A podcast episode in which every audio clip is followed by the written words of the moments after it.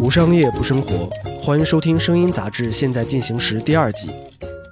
从今年三月备受关注的小米 logo 更新，到快时尚品牌 Gap 过往的 logo 更新翻车案例，为品牌做的设计总是伴随着各种各样的争议。这种争议在设计行业从业者和普通人对比中更为明显。那么这期节目，我们就和两位资深的设计师聊聊 logo 更新和商业设计中的门道。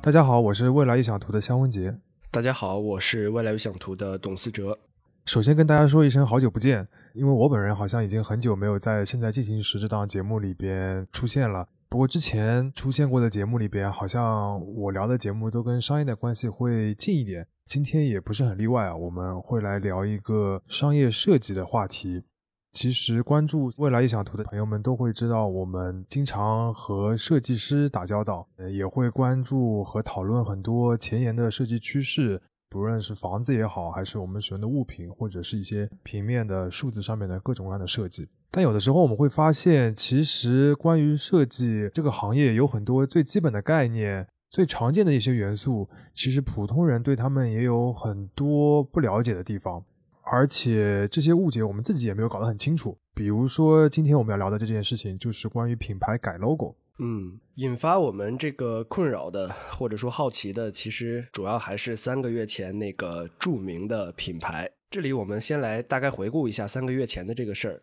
今年三月底，小米发布了新版的 logo，它主要调整了外轮廓，也就是圆角矩形的部分的弧度变大了。然后小米给它起了一个名字叫超椭圆。那轮廓内呢，小米标志性的 MI 的字样也做了一些微调。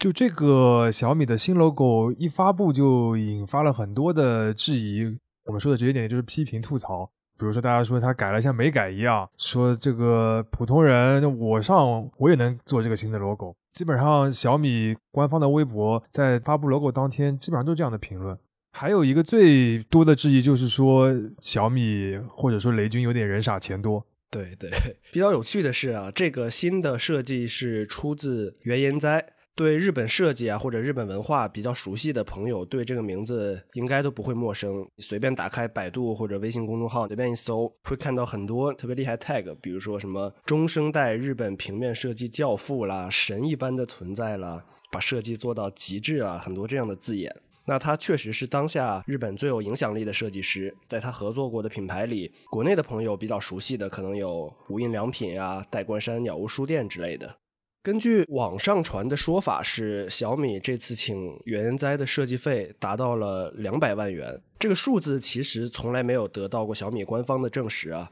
不过不管现在这个数字是否属实，根据袁研哉这个所谓的咖位，他的设计费肯定是不低的。但是呢，小米当时的微博评论区下面也有很多很多这种人留言说啊，小米上当了，雷总被骗了两百万，什么人傻钱多之类的。这个事情让我们很在意或者觉得比较有意思的地方就在于，logo 设计这件事情，因为它是很可见的，而且它就是面向大众的，所以大家都可以评论。但是结果是普通人和专业人士的看法非常的不同。像小米在收到大家吐槽之后，他就又发了一篇文章，请了很多个专业的设计人士来从专业的角度说这个设计是非常好的。包括我们在呃和一些做品牌设计的专业人士聊的时候，他们也认为这个设计其实是有很多道理、有很多逻辑在的。当然，这个我们后面再聊。嗯，我们普通大众大大多数的反应觉得这个设计凭什么这这样一个微改就要花两百万？普通人和专业人士之间的这个很大的看法之间的跨度，就让我们觉得很有意思。但问题就是在 logo 这件事情上面，其实你没法完全用懂行和不懂行来评判谁有资格来说，对不对？因为 logo 本来就是给大家看的，如果大家不满意或者觉得不符合这个品牌这个形象，那它就是失败的。但问题就是这个满意不满意、好不好，这个事情到底怎么评判呢？就比较有意思了。所以今天的话，我们还是决定按照最基本的一个探讨问题的方法。去找一些具体做这个事情的人去访谈一下，了解一下一个品牌换 logo 到底是怎么样一回事。嗯，这里我们先说一个基本结论，就是换 logo 不是一个单独的行为。看上去只是画一个平面的 logo，但其实当我们在谈论 logo 的时候，我们谈论的是整个视觉系统。而整个视觉系统又是在品牌建设范畴里的，所以这是一个很庞大的项目，有时候的确是要花上百万甚至更多。Logo 只是其中的一部分。听上去就是品牌和视觉系统是这件事情当中的两个关键词。那我们的疑问就可以更加具体为，就是一个品牌或者一个公司在更新自己的视觉系统这件事情上面，他们到底是怎么做的，又怎么来评判这件事情或者这个工作是成功与否的？这个问题呢，其实我们已经找了一些专业的做品牌设计咨询的一些人士，得到了一部分的答案，也做了一个比较完整的访谈。但我们在这里不准备把这个完整的访谈记录就这样放给大家听。而是希望选取其中一些核心的信息和故事，按照下面五个主要问题一个个来呈现给大家。这五个问题，首先第一个是到底什么叫更新视觉系统？接下来第二个问题就是品牌们会在什么样的情况下需要更新自己的视觉系统？那接下来顺着的问题就是视觉系统的更新到底是一个怎么样的过程？这个当中的挑战点或者说难点是什么？最后一个可以说有点终极问题的，我们的一个好奇就是，当设计方案落地后，怎么去衡量它的好坏？这个事儿到底是个玄学吗？那我们先进入第一个问题，就是什么叫更新视觉系统？这里首先我们可能要稍稍做一下概念辨析啊。提到品牌形象，logo 确实是最容易被直观感受到的那一面。但是当我们把视角放大到企业层面，如果把企业作为一个设计对象，其实最大的范围通常被称为企业识别系统，它的英文就是 Corporate Identity，简称 CI。CI 呢，细化下来又可以分为视觉识别系统，就是 Visual Identity（VI），然后行为识别系统 Behavior Identity，简称 BI，以及理念识别系统，就是 Mind Identity，简称 MI。刚刚董思哲报的这一些术语，我听一遍都觉得有点懵啊。首先就是这个呃视觉识别系统，像大家前面一直在讨论的 logo，就是里边很主要的一个部分。还有包括有些品牌会有自己专属的字体，或者一些专属的颜色，或者一些专属的店招，这个都属于是它视觉识别系统的一部分。然后刚才讲到的行为识别系统其实也很简单，比如说全家的便利店里边的员工，你每个人进来之后都要说欢迎光临，这种就属于行为识别系统。还有这种比较常见的，就是在酒店行业。至于说理念识别系统呢，就是更加玄乎一点，就是我们经常说的什么企业的价值观啊、愿景啊，包括苹果公司，对吧？大家都经常听到那个什么 Think Different，就是它的理念上的一个概念。那我们把它归到这个所谓理念识别系统的范畴里边来。当然，我们今天主要讨论的是这个视觉的识别系统，它到底是怎样一回事儿。就为什么它这件事情非常重要呢？就是刚才我们讲到的那几个什么 I 组合在一起，是一个呈现给大众或者说是用户的一个品牌的形象。这个品牌当然对公司非常重要，但是它又是一个很虚的东西。我们需要落在一些看得见、摸得着的事物上面。那这个时候视觉系统就变得非常重要了。那这件事情上面就需要设计来帮忙。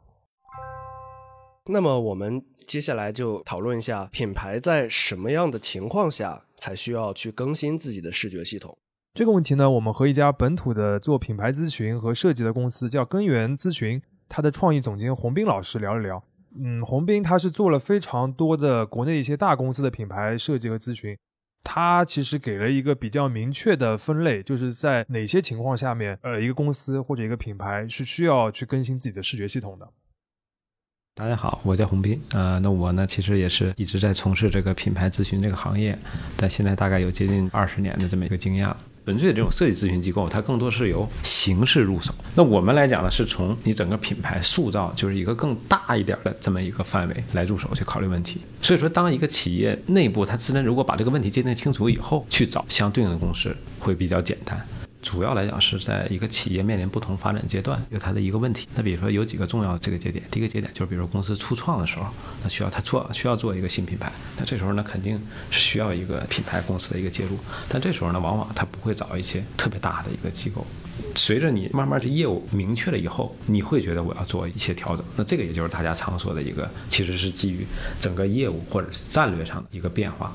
我讲一个例子，比如说像这个就是战略调整的话，比如像李宁，李宁有一段是根据人群这种变化，他说九零后李宁，那所以说就把标识从原来的那个非常经典那个图形改成一个断裂开的两啊切断开两条线，那这个其实就是基于新战略或者新的这种内涵的一个调整。比如说像 BP，BP 原来早期来讲它是一个盾形，里面 BP 两个字，后来呢变成一个发散的一个花，它强调我不仅仅是石油，就是它是一个全新内涵的，向整个这个这个社会释放一个信息。那这种时候呢，其实是需要对品。包括从策略一直到这个形象去做一个迭代。那么第三种情况来讲，就是说相当于会有一些企业间的这种并购或者是合并。举个最近的例子，就是中化。中化就是中国化工和中化集团做了一个组合，就叫中化。那中化呢，它就设计了一个全新的一个 logo。那因为这就是两个集团之间的一个组合了。那这个时候又涉及到一个，就是两种资产到底是用谁的自觉资产更主要一点。然后第三个来讲，就是有一个全球化。全球化例子里面就是联想。联想最开始来讲，它其实这雷神，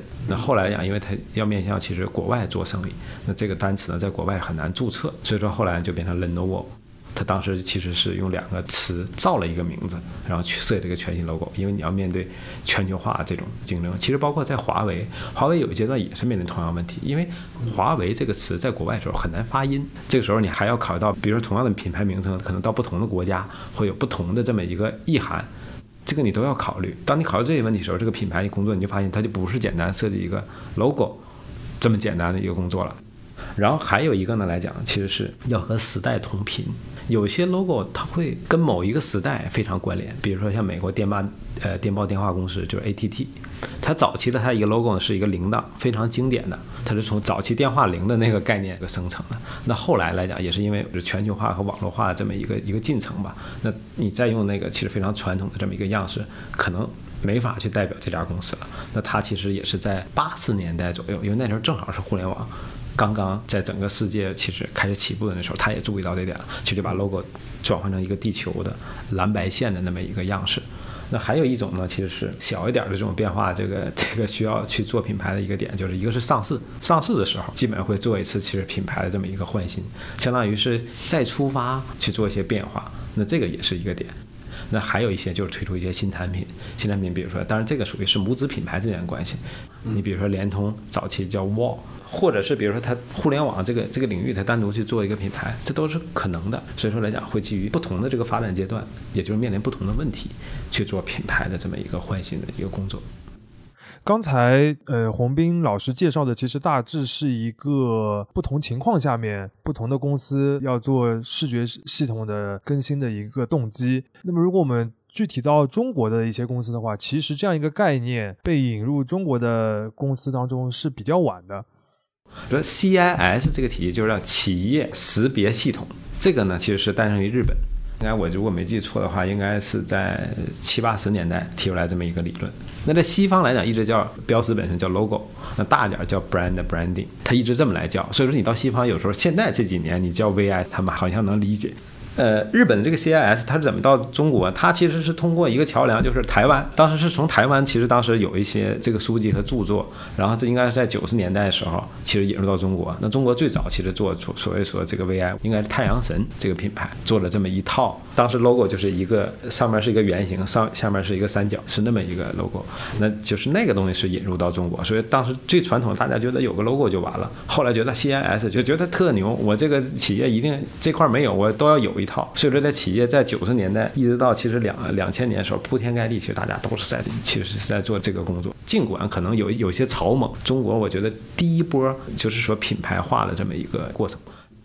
听完刚才这一段的话，其实大家就对于公司做视觉系统或者去改 logo 的这个动机就比较明确了。那回到我们之前讲的小米那个例子，其实就很能够理解，它属于那种相对比较主观的一个动机。也就是说，它是创始人认为我的公司或者这个品牌到了某一个时间节点，需要去更新一下大众对我的认知了，或者我的公司发展进入个新的阶段。大家还记得，就是小米在发布新的 logo 的同时，也是发布了他自己造车的一个计划。这个对他来说肯定是一个一连串的逻辑和思考的。既然它是一个比较主观的一个动机，所以最后它的评价也会很主观、很复杂。这个我们到后面再说。刚才洪斌老师聊到的这么多动机里边，有一个最近我们还是比较感触的一点，就是近两年我们发现有一个非常明显的趋势，就是所有公司的 logo 似乎都在扁平化。你很容易就能察觉到，越来越多的品牌在近年来都换上了扁平化的 logo。扁平化是什么意思呢？就是指的他们的视觉形象开始趋于简洁。然后一些拟物化的设计思路开始被逐渐抛弃，然后像字体的话，像无衬线的那种看起来很干净、很简单的字体开始越来越频繁的出现。这个事情其实从直观上也很好理解啊，就是它一个产生的很重要原因就是我们数字化的传播场景的普及，就是你更多的其实是在手机、电脑、电子屏幕上面来看到这些 logo。那这一些屏幕也成为了品牌们争夺消费者注意力的一个主要的战场，甚至是过去一些我们觉得品牌的传统或者风格非常鲜明的一些奢侈品的品牌，也开始走这条路了，比如像 Burberry 啊、YSL 啊这些。不过，按照洪斌老师的说法，其实这个事情也不一定是一个很理性的决策。对于一些公司来讲，它也会跟风或者说跟随一些潮流去来换自己的这个扁平化的 logo。其实扁平化这件事儿，你回到早期就是扁平化，你回到五六十年代那儿就是扁平化，因为那是印刷手段局限，制作手段局限，你只能是扁平化方式最最简单。苹果其实突然间有有一阵儿开始了拟物化这么一个潮流，就是零七年的时候吧，如果没记错，应该零七年推出那个 iPhone，大家突然觉得哇这么真实，那所有的这个潮流都引导了，比如说做 logo 也是那种立体渐变。但是那我觉得也是 logo 非常非常绚烂的一个时代啊，那个时代，比如说还有像那个索爱，其实挺酷的一个 logo，果冻，哎，像果冻一样很酷的一个 logo，哎，当时就觉得确实是那个是一个 logo，就是说非常蓬勃的一个时代。然后到其实一零年左右，那个时候是谁？其实微软先做了一套操作系统，然后就完全是扁平化。后来其实苹果学它，苹果用户量太大，一下就扁平化变成一个趋势了。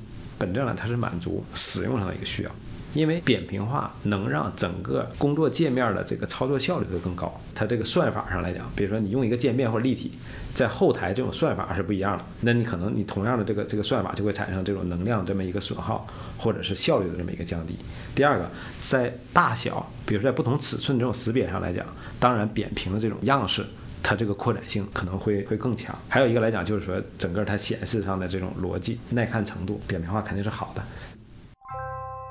那接下来就是进入一个实践操作的环节。这个所谓的更新视觉系统，这个听上去很玄乎的、非常专业的一个说法，它到底是一个怎样的过程？他们到底在做些什么事情？这里又要 Q 一下小米了。这次小米的 logo 更新，据说用了三年时间，所以当时这也是引起很多人质疑的点。所谓倒个圆角，为什么要花三年？但其实这个事情是这样，就是人们很有可能会误算 logo 更新的时间，觉得它可能就是倒个圆角、画个图就完事儿了。其实它并非只有设计操作过程中的图案更新，还要包括前期沟通、包括反馈、包括后期的修改等环节。那么，如果一个大的企业投入了一个比较大的金额去做这个事情，那前期可能还有竞标或者说比稿。目前在中国的设计行业，品牌的 logo 的设计从双方接触到最终修改成稿的过程，一般来说大概是三个月到半年左右。如果是了解设计行业的朋友，都会知道，就是设计不是单单你画图就完成的，前后有非常多的对接的工作。但在 logo 这件事情上面呢，还会更复杂一些。就是我们刚才讲到那些过程，在设计稿都完成之后，项目也没有结束，因为你公司用了一个新的 logo 之后，还有一件重要的事情，就是要做新的一轮的商标注册，有很多法律上的事情要完成。他要向商标局提交申请书，通过多轮的审查，最后这个商标才能够没有阻碍的在各个的环节去使用。这个过程往往也要耗时一年多。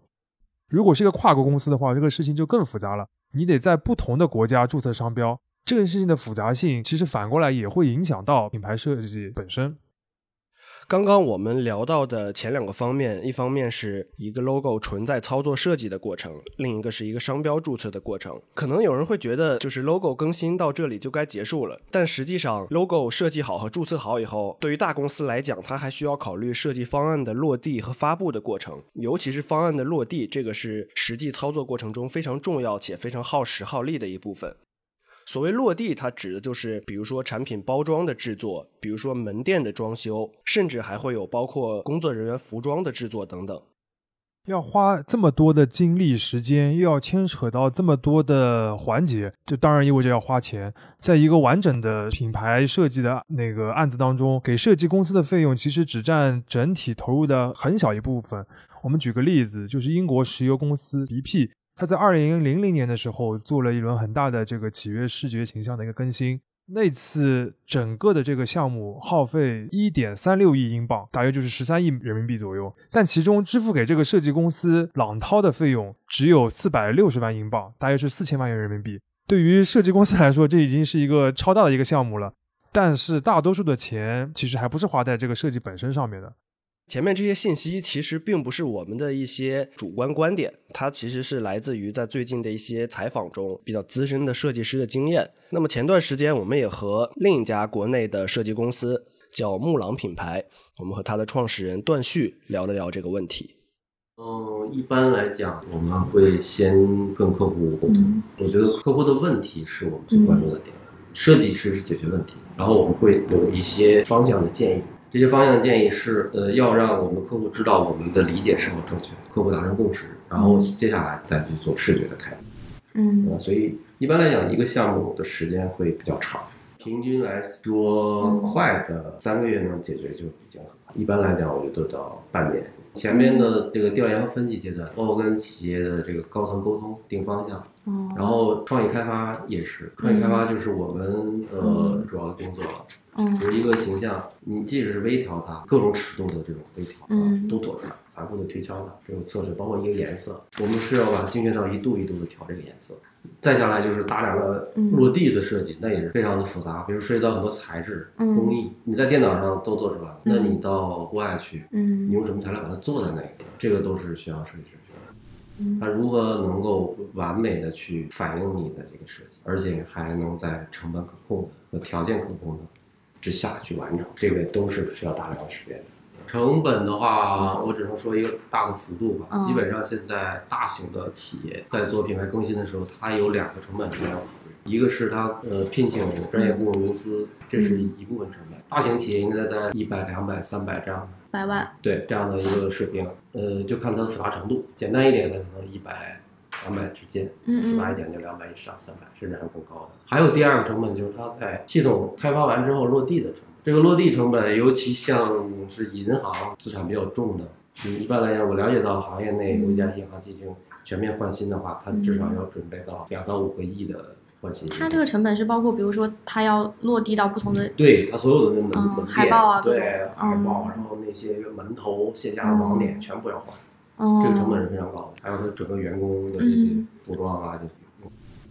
刚才听段旭老师讲的这个案例，其实我个人有个感觉，就是对于设计咨询的乙方来说，除了设计本身，前期的这个调研、分析和学习这个行业本身是非常重要的。就是你得先了解它到底是干什么的，你才能帮助他设计出一个好的 logo。但是我觉得，就是从我个人来说啊，也更好奇的就是说，在你学习了之后，你怎么把学习的东西最后能够转化或者翻译为一个真的好的设计？在这个部分当中，我们来听听根源咨询的洪斌老师他讲的另一个案例，是他帮一个叫科兴制药的一个公司来重新设计视觉系统的一个故事。这个科兴制药不是我们最近打经常打那个科兴的那个新冠疫苗，是另外一家呃制药公司，它叫科兴。在这个案例当中，最后其实你也能发觉另一个很重要的点，就是为什么这些大公司要把系统的改变这件事情一定要交给第三方的公司来做？这个其实他当中也提到了。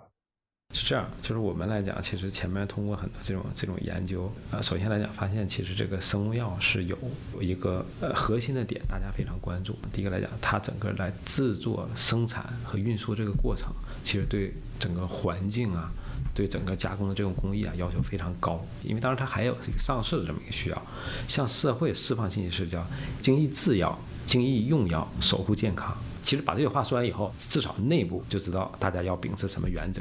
来做这件事儿了。同时呢，要向市场释放一个生物药的一个信息，通过这个细胞的一个体外改造，再回到人体以后，其实最主要是唤醒人体的治愈力。其实从很多维度去想啊，比如说当时也有从这个 DNA 这个细胞修复啊什么这个角度来想，最后大家发现，哎，壁虎这个概念它有一个断尾再生啊，那它也是一种治愈力的这种表现。所以说当时我们就有作为 logo 的一个原始形态，然后来呈现。当然他们老板当时也非常喜欢这个 logo。但是说我要选这个 logo 就是什么？就是它能很好的向市场去讲我这个故事。而且也能够因为这个商标和符号的一个独特性，也能够唤醒大家对它的一个认知。所以说，这也就是说，咱们做这个 logo 或者品牌这件事儿，既要了解这个行业一个规则，那咱们又要在最后呈现结果上，试图去打破这些东西，去创造一个比较独特的这么一个符号。听上去像一个翻译的过程。对，这个其实问题也就是好多为什么，比如说内部人员做和外部人员做不太一样的地方。咱们作为外部的这种咨询机构，客观讲，可能在这个行业里面没有他们更了解，这咱们是是一定的。比如说你像支付宝或者是蚂蚁这种，他们整天是在互联网金融这个领域里面，其实是走的非常时代前沿。在这个行业里面，我们可能没有他更了解，但是我们对品牌这个领域发生的所有事儿。其实一直是在关注和研究的，所以说我们坚信我们在这一点上来讲是比他们站的会更高。第二个来讲，我们会给他提供一个相对客观的这么一个服务，因为我们是第三方，就是会给到客户一些理想主义的这么一些一些东西。因为你往往内部会兼顾很多这种内部的一些一些要素，或者是想到我这个行业里面大家是这样，我就要做成某某种形态。但我们不可能不是这样，我们可能了解你的行业，了解其他行业，那能不能用其他行业一些语言或者一些方式来做你这个行业？所以说，这我觉得就是。外部机构的一个一个价值，就是有时候是人在此山中，那你可能在外面可能会更加清楚。听到这里，大家可能不会再觉得说更新 logo 只是一个画画图的事情了，它是一件非常庞大的、非常复杂和专业的一件事儿。那么，你给企业做一个完整的设计案，在实际操作的过程中会遇到哪些挑战，或者说它的难点是什么呢？这里可以再听段旭老师。给我们举一个具体的例子。我们做新能源汽车的叫极狐，但是其实这个项目在五年前就开始了。中国的新能源汽车的发展其实是跟政策红利来的，它是属于北汽集团的。但那个时候还没有形成像现在这么多，我们就在思考，嗯，那因为可能能看到的案例是传统车企的品牌的案例，那么这个传统车企的品牌案例能不能够成功的再运用到新能源汽车上？嗯，这个是个大的问题。当时有国外的品牌可以参考吗？国外的就特斯拉，对，也就特斯拉。但是特斯拉的好像也不能复制吧，因为它是一个非常强的个人风格的这样的一个品牌。大家对它的认知更多来自于来自马斯克，所以还是要从它的概念里要抓一些新的东西出来。嗯，大家对于新能源最大的价值是它对于环保上的这个贡献的价值，所以我们就从北极找一找一个概念，然后体现的纯净，体现的科技简洁。把这个平台做起来。你看那时候我们做 Apple 的这个字体，英文字体，那个时候还没有那么多的车企在车身上用直接用英文字体。所以相当于我们当时对整个市场的背景也做了很多调查。哦，对，一定是这样。嗯，你才能有一些这种判断。那我们当时给他的一些呃方案，包括您说的 logo，然后英文字体，还有哪些方面的？我们命名，命名，对，这名字也是我们起。就他们的品牌名吗？对。哦，就他们当时来的时候连品牌名都没有。他们来的时候就是一个，就是想做这件事情，就是叫什么呢？嗯，呃，他们叫北汽新能源。北汽新能源下边呢，我要有一个代表这个北汽新能源的一个品牌，这就是仅此而已。那我们我们要重新构建它整个品牌故事。我们看到了行业发展趋势，我们也看到了企业在上面的决心。嗯，懂。那么我们理解到，就是他一定想做一些相对出格的事儿。嗯，所以我们从他的故事就开始想。嗯，其实是先有一个北极狐这样的一个故事，那么 Arc Fox 就是北极狐的这个英文，然后它的形象也是一个狐狸的一个形象，整体的整个的调性也是非常的纯净、科技感、简洁、质简，然后扁平。总结一下刚才听到的这些案例，第一个重要的点是更新 logo 或者说是更新视觉系统，不是单单一个设计的事情，它前前后后有许许多多的商业的流程要走。第二个事情就是第三方在帮一个企业或者一个品牌做 logo 的更新或者是视觉系统的更新的时候，不是单单画一个图就可以了，他必须首先要了解这个公司在商业上到底是怎么做的。或者它品牌的定义内涵是什么，才有可能设计出一个比较好的 logo。最后一个部分就是对于那些公司来说，这样一个非常关乎自己品牌形象、品牌命脉的一件事情，为什么要交给第三方来做？是因为他们往往能够在这个局外给出一些新的创意、新的视角，能够打破他们原有的形象。这个其实是很多公司在做视觉系统的更新当中一个最原始的、最根本的一个需求。说到这里，就是我们前面提到的最后一个想聊的话题。在经过这么复杂的一个过程之后，最后怎么来衡量这个视觉系统的更新是好是坏？怎么来衡量这个 logo 的修改是成功的？这个真的是一个很主观也很玄学的东西吗？因为其实我们前几点聊到的，大家会发现，给品牌、给企业做设计，它会经历过一个非常专业、复杂的流程。但是呢，有时候经历过这些流程，你做出来的设计效果反而会给品牌带来一些损害。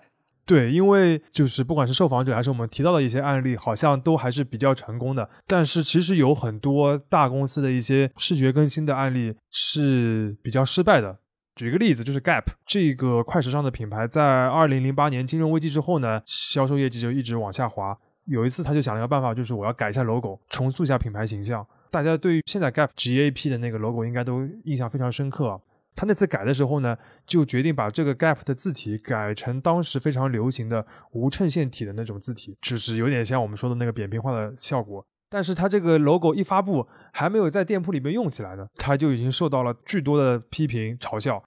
最后 Gap 没有顶住压力啊，就一周里边就换回了老的 logo。所以那个无衬线体的那个 Gap 设计只存活了大概一周左右的时间，很多人都可能没看到过。但是在如何评估设计的效果这个问题上，似乎整个行业现在依然是缺乏一个比较统一的一个统计的口径，或者说他们没有一个办法能够保证成功。是的，关于这个事情，其实洪斌他给了我们一个比较官方的，或者说是嗯比较专业的一个回答。其实这个也是咱们做品牌时候好多一个问题，就是一般有些公司总问说，是不是有一些这种衡量的这种指标，通过这种数字这种程度，然后来来看到这个品牌我品牌工作做的一个价值在哪儿？这里面其实就是有一个榜单叫品牌价值排行榜，但品牌价值排行榜呢，其实来讲跟 logo 的 关系肯定没有那么大，它讲是你品牌价值，它讲的来讲是从你这个公司从加工一直到最后销售全产业链条里面每一个链条里面品牌它所起到一个作用力。类似于比如说奔驰汽车、宝马汽车，因为它有这个品牌，它会让它呃引入上面会更多一些溢价，对，它就算的是这个部分。对，这个也是现在来讲市场来讲，就大家对品牌理解比较狭义的地方。别偏狭义就觉得这做 logo，其实品牌包含方方面面很多，但是大的来讲可能会包含四大维度。第一个维度来讲可能是产品和服务，第二个维度呢其实人员就是人的那种感受是什么样，第三个维度其实是空间，比如说你的你的这个专卖店，第四个维度是传播。最简单一例子是，应该我没记错，应该是九七年，嗯，乔布斯回归苹果以后。他所塑造一个形象，你可以想象，乔布斯回归以后，首先来讲剪产品线，第二个来讲是整个他本人来讲就非常强的这么一个个性，第三个来讲，他在这个他自己那个园区里面，其实造了一家苹果店，这个苹果店来讲，他是用了大概我没记错还是两年时间，精心去打磨，然后最后是传播那块，传播那块，比如说你要做很多，比如说这种品牌基础的这种塑造吧，比如说 logo 啊，VI 啊。比如很多这种广告这种投放，这都要做。所以说，好多人原来理解品牌都是在传播那个领域在在转圈儿。其实大的来讲，其实是有是有这么多领域在在做。但这些领域里面又要又要依靠最中心那个品牌定位，think different。这对于苹果来讲，它所有做的这四个象限都是围绕着 think different 这件事儿来来干。就是我刚才讲的四方面，很多来讲是属于方方面面都要好，才能成为一个好的这么一个品牌。然后现在来讲，你像大疆来讲也是一样，就是说，首先来讲，你还是要有自己比较独特的这么一个产品，因为产品和服务始终是一个品牌的一个，我觉得肯定是灵魂，就是它是一，如果一没有，你后面其实都是零。那有了它以后，其实后面所有这个环节都跟上以后，那往往这个品牌其实就会就会做的还不错。这个从就是逻辑框架上感觉很明确啊，嗯，但是具体的那些判断是不是有的时候挺主观？那当然，有点玄学的感觉。对，所以所以所以这就品牌它没有一个正确答案。就我我刚才讲，它没有正确答案，所有的这个判断它只能是相对正确，因为它不是数学，数学是一加一等于二，非常明确。就是设计，你说好，我觉得永远有更好的这个方案，没有最好的那个方案，只能有说有更好。其实刚刚听洪斌讲完了之后，我们自己也很可以理解啊，就是设计这件事情确实没法像销售额或者什么市场占有率是可以用一个非常明确的数字来衡量、来标定的。就像我们前面讲到的，雷军和小米要改 logo，它本身就是一个主观动机产生的一个决策，所以它的最后对效果的判断肯定也带有一部分主观的因素。关于这个问题，段旭也有他自己的一些看法。呃，第一的话，我们的品牌、嗯。品牌的设或者品牌策略没法儿帮你赚钱，真正赚钱的是还是企业的战略。嗯。企业的商业模式，品牌所做的是显著性的表达你这些观点，多和你的消费者进行沟通。所以这个里边评估这个品牌设计的好坏，还是在于你是否吻合了我企业未来发展的一些思路就是你没有、嗯有没有听懂我的，哦听懂我的意图，哦这个非常重要。那您刚才说品牌方衡量一个设计方案的好与坏的标准是说，比如说设计公司有没有听懂我说的话？那从我们这个角度来说，我们评价一个方案的好坏标准是不是说我有没有满足客户的需求？对，第一是第一是是否是否是这个品牌现在的问题，嗯呃，你最终能解决掉了。嗯啊，或者他想表达的那些信息是不是传达出来了？第二就是当然设计嘛，最终还是要贡献一个审美价值。啊那就比如说像小米这个例子，那你觉得这是一个好的方案吗？我觉得是一个嗯恰当的方案。恰当可以怎么理解？无功无过吗？嗯，因为没有好和坏吧，就嗯是我们经常说这个话，就是只有对和，就是适合和不适合。那就是一个非常实用的导向因为因的判断为你看，以小米现在的这样一个程度，你做颠覆它，嗯，显然不现实。为什么颠覆不现实？它的资产，它这些年来发展下来的资产还是比较重的，它的认知度是非常高的。在这个时候去做颠覆，嗯嗯，风险是很大的嗯啊，因为它整体的这个嗯呃市场，嗯整体消费人群并没有改变，它还是在做这些生产链上的东西，嗯科技的、三 C 的、生活化的东西，它并没有发生改变。当然，现在我们知道它要造车了嗯啊，但是它造车的时候，我们会再观察一下嗯它的品牌会不会推出新的品牌，这可能是有机会的。嗯，但是它如果还在这个市场里走的话，嗯它嗯没有必要做大的变，它只需要改变自己的态度就行。刚刚段旭老师其实又提到了小米这个事情啊。当我们提到了这个如何评价品牌设计或者 logo 设计的好坏的时候，好像所有的受访者都会自然而然提到小米这个案例。洪斌对于这件事情也有自己他一个很明确的看法，他好像还专门写过一篇文章来讲这件事情。他的一个核心观点就是你要去看这个 logo 设计背后的这个逻辑，就像我们前面刚才讲了那么多，看那个逻辑之后，你有可能更能理解这件事情。当然，小米现在卖的很好，但是它整个产品线的这种风格，其实客观讲是有一点儿这个学习无印的这这么一个风格。所以说，作为一个企业的这种经营者来讲，我觉得像雷军，如果是比如说或者他们那个团队判断去找原宅，我觉得没有太大的这么一个一个问题。就是你企业或者你产品想表达这个风格，跟这个设计师的风格它是高度匹配的，我觉得这个问题不大。第二来讲，就是原摘到底在作业过程当中是不是用心了？我相信来讲，原摘是用心了，因为面对这样一个品牌，任何一个设计师。不管你是有很大的名气，还是一个小设计师来讲，如果接到这样一个品牌，你可以想象你对这个品牌的重视程度。第三点难点在于什么？小米现在已经不仅仅是一个中国的这么一个 brand，它已经是一个 global brand，它是在全球都非常认知的一个品牌。所以说，基于这几点来讲，还不错。刚才两位专业的设计师好像他们都挺认同小米这个 logo 的设计，它只是微微改动，他们觉得还是有道理的。其实这个就涉及到很多都会吐槽，就是这个 logo 大改小改的问题。如果你小改了一下，好像就没怎么改动，是不是就吃亏了呢？其实听完了之后，我们我自己有一个感觉，就是不能用大改和小改来评判一个品牌的 logo 设计是成功与否，或者说是有没有一个成效。其实，在采访当中，我们还听到过另一个案例，就是中国银行的一个案例。它也是断续做的一个设计案，就是中国银行，大家都记得它那个 logo 嘛，就是一个圆当中有个中字，这是一个非常有年代的一个 logo 了。他们在做一些数字化的产品的设计的时候，其实有问过设计师，就是我们要不要彻底抛弃这个 logo？最后他们的结论是还是不改，要保留这个中字。但是有一个概念叫做视觉资产，意思就是说，它给你留下的印象已经非常深刻了，或者大家非常熟悉了，或者说这一个形象已经和你的品牌产生强关联了。如果你需要去改动它的话，有可能会就是伤筋动骨。所以在做品牌的视觉更新的时候，你必须要考虑这些已有的资产。这个是在前期做功课的部分之后要得出的一个核心观点，就是哪些东西是不改的。但是呢，我们也会经常看到一些品牌，它对自己的视觉形象，包括整个品牌的形象，做很大的一个颠覆的这这么一个情况。这个可能就要涉及到另外一个更大的维度方面的一个更新了，就是所谓的 rebranding 品牌重塑。在这个事情上面，其实我们也做过一些采访和报道。呃，有一个很著名的设计师佐藤可士和在东京开了他的个展，然后在上海有一个分展，我们都去看过。他最有名的就是帮优衣库设计了现在的 logo 和整体的一个视觉形象。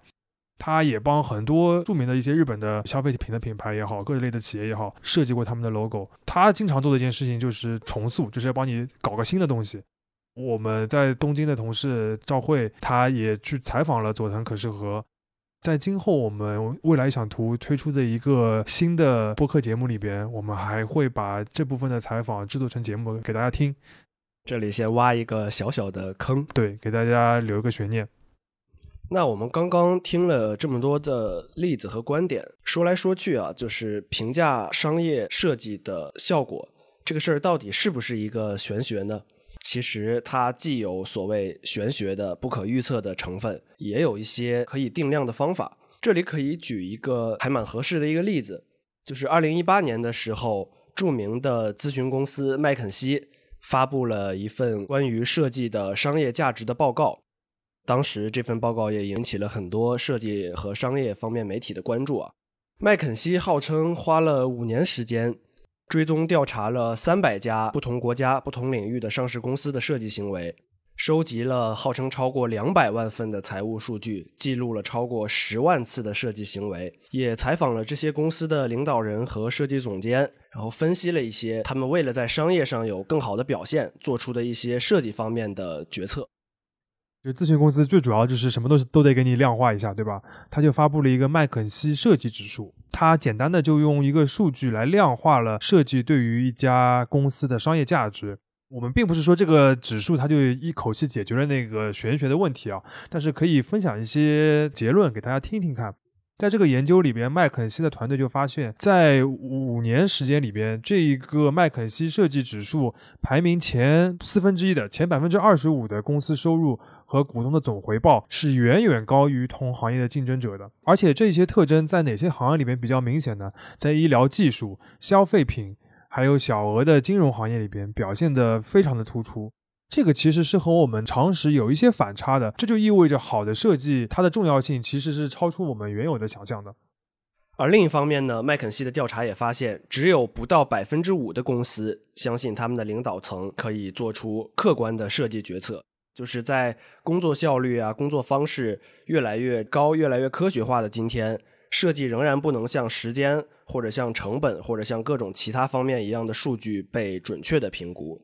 这个其实也是我们在采访过程当中非常有感触的一个点，就是首先我们看到一个好的现象是，越来越多的公司都非常重视设计，不管是你是一家创业公司，还是一家老牌的国企，都非常的重视设计，这是一个好的方向。但是他们怎么能够做出正确的决策呢？我们看到这个情况就比较复杂。即便是大家都认识到设计很重要，而且要找专业的人来做设计，最后的效果能不能符合要求，还是一个未知数。但我们觉得在这边的话，有几个原则是我们今天讨论下来感觉可以通用的。首先一个就是为一个商业品牌做设计，它必须是同时兼顾商业和设计两件事情的。第二个就是你必须以一个完整的视角来。观察视觉系统的更新或者一个 logo 的更新，而不是单单把它单拎出来来评价它的效果。